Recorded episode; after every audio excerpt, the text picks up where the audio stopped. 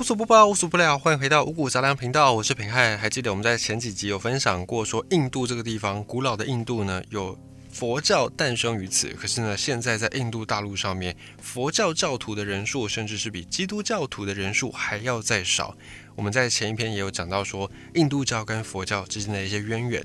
我们当时也有承诺说，之后要来分享印度神话、印度教的神话，因为印度神话真的是很精彩。如果你有涉猎过的朋友，你应该会发现，相比于希腊神话，相比于北欧神话，其实印度神话完全不会逊色，而且甚至呢，印度神话带有那种更浓厚的异国风情，我觉得更人引人入胜。我们今天就来讲述印度神话里面的几个神明的故事。在古老的印度神话里面，有一个女神。这个女神长相呢，非常的凶狠。她不像是我们很熟悉的女神，比方说观音菩萨或者是妈祖娘娘，都是很慈祥、很和蔼的一个形象。在印度里面，神话里面的有一位女神，叫做迦离女神。这个迦离女神，她的皮肤黝黑，长得青面獠牙，额头有第三只眼睛，而且还有四只手，都拿着武器。她的舌头呢，也是干干扁扁的。滴着血，滴着受害者的血。她穿的裙子呢，是受害者断掉的手臂所做成的。那她项链戴的是蛇跟骷髅头一起变成的项链。那么这位迦离女神呢，她的名称有几个不同的说法，一个叫做加里世家的加离子的离，另一个叫做卡利。不管是加里也好，卡利也好，都是在讲述这位女神。而且在印度神话当中，他们的神明呢，并不总是看起来白白净净的，他们神明的形象非常的多变。除了家里他自己本身呢，有的时候会被画成黑色或者画成深蓝色之外，还有一些神明也跟他蛮类似的，有这种外在蓝色颜色的形象，像是家里女神的丈夫湿婆。或者是跟湿婆一样地位的三大神之一的毗湿奴，他们的画像有的时候呢，也会看到他们的皮肤是深蓝色或者是蓝黑色。可是，在印度，蓝身女神唯一指名就是只有家里。印度的神里面，如果你讲到蓝身女神，那就是在讲她。而且很多人呢，也会因此搞不清楚说湿婆跟家里到底谁是谁，因为他们看上去画像都一样，就是蓝色的深色的这种皮肤，而且呢，湿婆。她有个“婆”字，会让人误以为她是女性。这个时候，这两个神很容易就会被搞混。但他们其实是一男一女，而且湿婆是一个不折不扣的很阳刚的男性神明。简单来说，在印度神话里面，他们的神明默认基本设定都是男性，只是呢，他们神通广大，假设他们要变换成女性也没有什么问题，所以才会有这个湿婆容易让人误认她是女性的这种误会发生。在印度神话里面，开篇有三大神，就像是在讲北欧神话会讲到奥丁，在希腊神话你会讲到宙斯，在印度神话里面就一定要讲到这三尊神明，他们分别是刚才讲到的湿婆，以及呢毗湿奴，还有另外一位叫做梵天。梵天它其实是一个翻译的名字，它是意译，就它并不是音译。如果它要像湿婆、像毗湿奴一样用本来的梵语来发音的话，它应该叫做婆罗赫摩。只是呢，在中文我们习惯叫它梵天，因为梵在印度的哲学概念里面就是一个通天、无所不能的意思，所以这个梵天就代表整个印度神明里面最高、最尊爵的位置。这位神明就叫做梵天，或者有人叫他大梵天。而跟梵天齐名的还有两个神明，一个叫做毗湿奴，另外一个叫做湿婆。毗湿奴呢又叫做变入天，湿婆叫做大自在天。这三尊神明是印度神话里面最强的三尊，很少有什么事情是他们做不到的。只是呢，他们虽然贵为印度三神，可是他们也有一些限制，就他们并不能够像那种什么漫威英雄一样去代替人们解决人间的大小杂事。他们基本上只会对一些重要的大事出手，重要到会影响到整个宇宙的和平或者是世界的秩序，要到这么大层级的事情才会出手。所以有的时候呢，即便他们是三尊最厉害的神明，可是他们甚至对自己的私事可能都爱莫能助，因为神通他们都有，可是并不能够说用就用，要不然就是没有什么限制，就像是核弹一样，核弹很强，可是大家不会随便一打仗就打核弹，因为那个核弹威力真的是非常非常的大，有点类似这个概念。这三大神呢，也稍微简介一下，梵天他的工作在于创造天地，他是一个创世神。在印度的神话当中，这个世界上面最初是一颗金蛋，金色的蛋。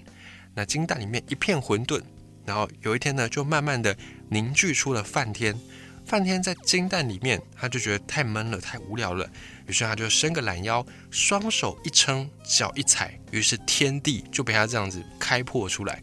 开完了天地之后，梵天觉得哇，很无聊，就没什么事情做，很闷。于是呢，他又创造了各大神明。让这些神明再去往下创造出世间万物，这一点呢，它就比女娲更有效率一些。女娲就是只有捏人而已，捏一些小泥人。可是梵天呢，他就是直接把神明捏出来，然后让这些神明再去创造世间万物，它的效率就比较高一些。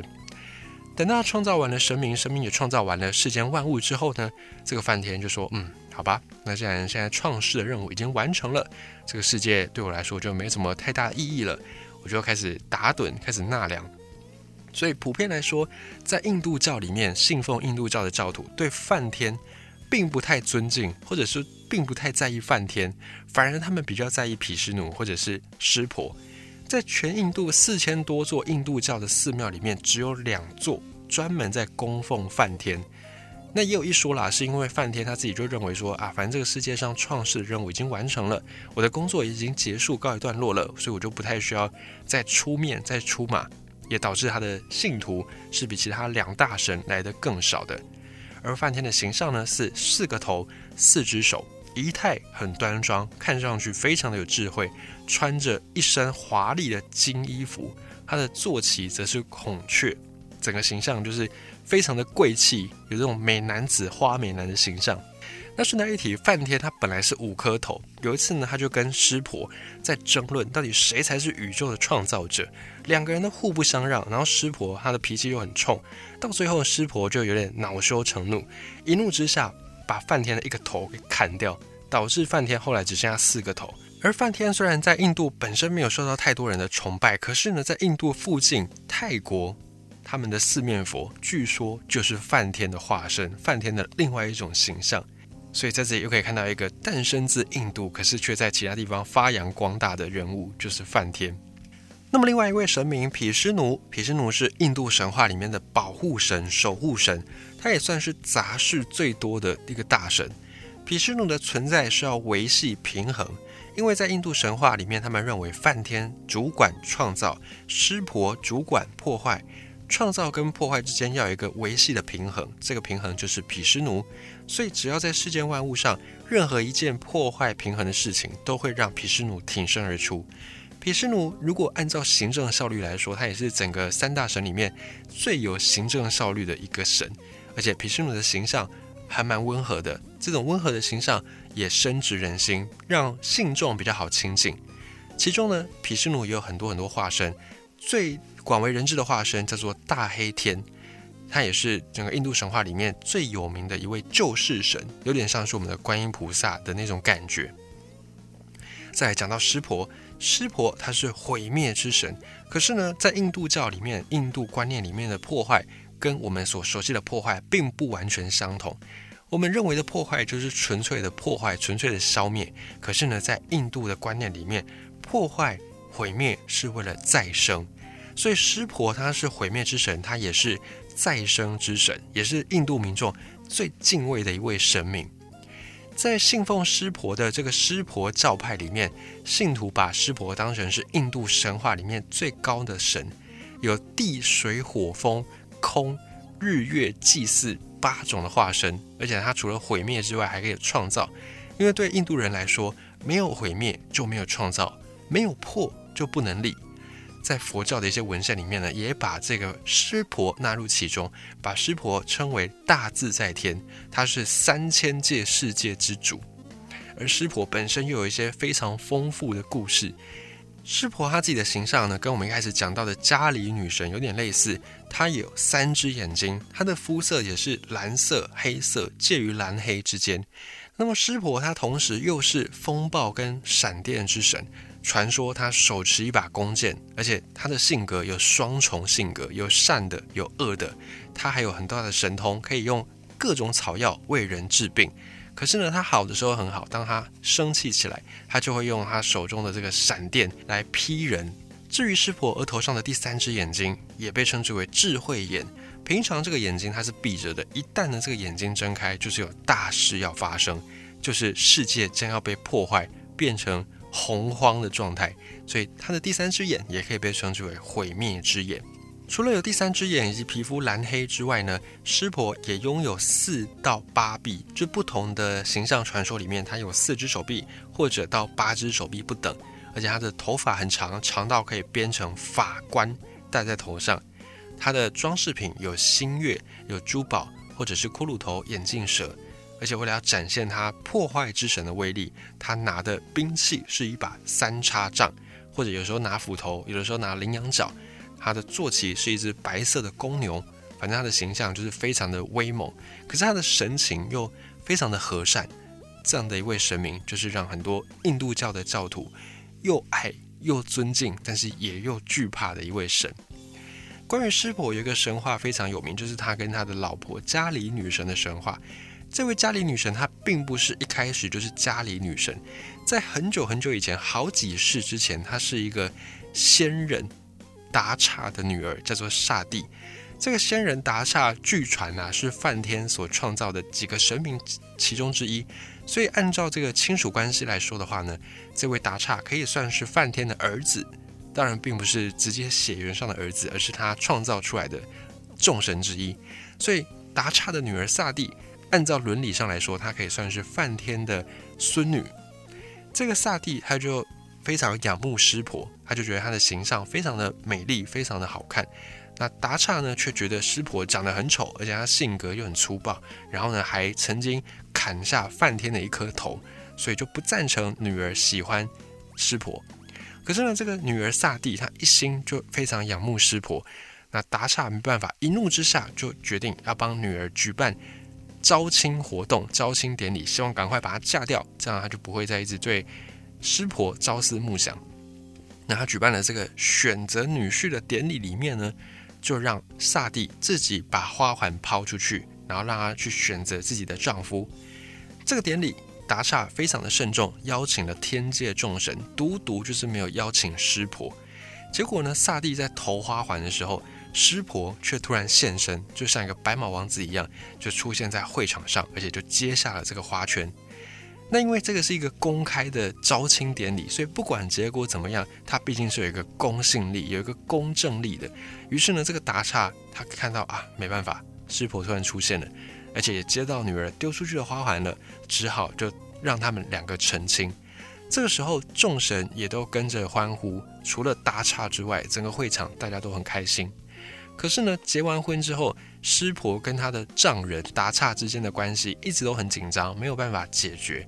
有一次，两个人的矛盾就激升到了最顶点。达岔他就举行了一次很大规模的祭典，然后一样把三界的神明都请来了，可是就是故意不请师婆。那师婆她其实本人并不太在意，毕竟她是三大神之一嘛，当然不会跟大家小鼻子小眼睛的计较来计较去。可是呢，因为自己的老公没去，萨蒂就觉得啊。很没面子，她就背着她的老公去问她爸爸说：“哎，你为什么又不邀请师婆了？你为什么要一直处处针对她，为难她？”然后达刹当然也是再把他讨厌师婆的那套说辞再拿出来跟他的女儿再讲一次。于是两个妇女就在典礼上面吵到一个不可开交。最后萨蒂实在是气不过，他就引火自焚，他就跳进火里面。结果呢，师婆就感应到自己的老婆跳火自焚。他就赶快奔到这个祭典上面，赶快要把他的老婆抱出来。结果他抱出来的时候已经来不及了，只抱得出来烧焦的尸骨。这时候师婆伤痛欲绝，一怒之下，他的那个破坏神的性格就被激发了。他就砍掉他的老丈人达刹的头，而且呢，在火堆里面跳起灭世之舞，毁灭世界的舞蹈。这一跳呢，大地开始震动，天空都崩裂了，眼看着天地就要毁灭。破坏了宇宙间的平衡，守护神毗湿奴马上就跳出来，跟失控的湿婆两个人就打了起来。虽然这两大主神破坏力也不小，两大主神打起来也是毁天灭地，可是总比直接让湿婆把这个宇宙毁灭掉来的更好。那两个神呢，因为实力差不多，谁也打不赢谁。最后梵天就出面劝架，梵天他出来之后呢，湿婆再怎么厉害也没办法一打二，尤其梵天又是神中之神，湿婆也自知不是他的对手，所以这个时候呢，湿婆他就只好作罢，然后就抱着他老婆的尸体，在世界上各式各样的地方去流浪。流浪了多久？流浪了七年，直到了毗湿奴再也看不下去了，他没有办法忍受自己的这个好朋友兼同事为了情伤所困，所以呢，这个毗湿奴就偷偷的把萨蒂的尸骨切割成五十块，然后呢，把它散落到世界各地去。这时候，湿婆更加的沮丧，失去爱人，连尸骨都守不住，只好跑到喜马拉雅山上。来去修行，跑到世界之巅潜心的修行。至于这个故事到这里就结束了吗？当然没有，这个故事精彩的还在很后面。下一集五谷杂粮，我们继续来跟你分享印度教神话当中非常著名的一张湿婆跟他的老婆刹帝之间的恋爱故事。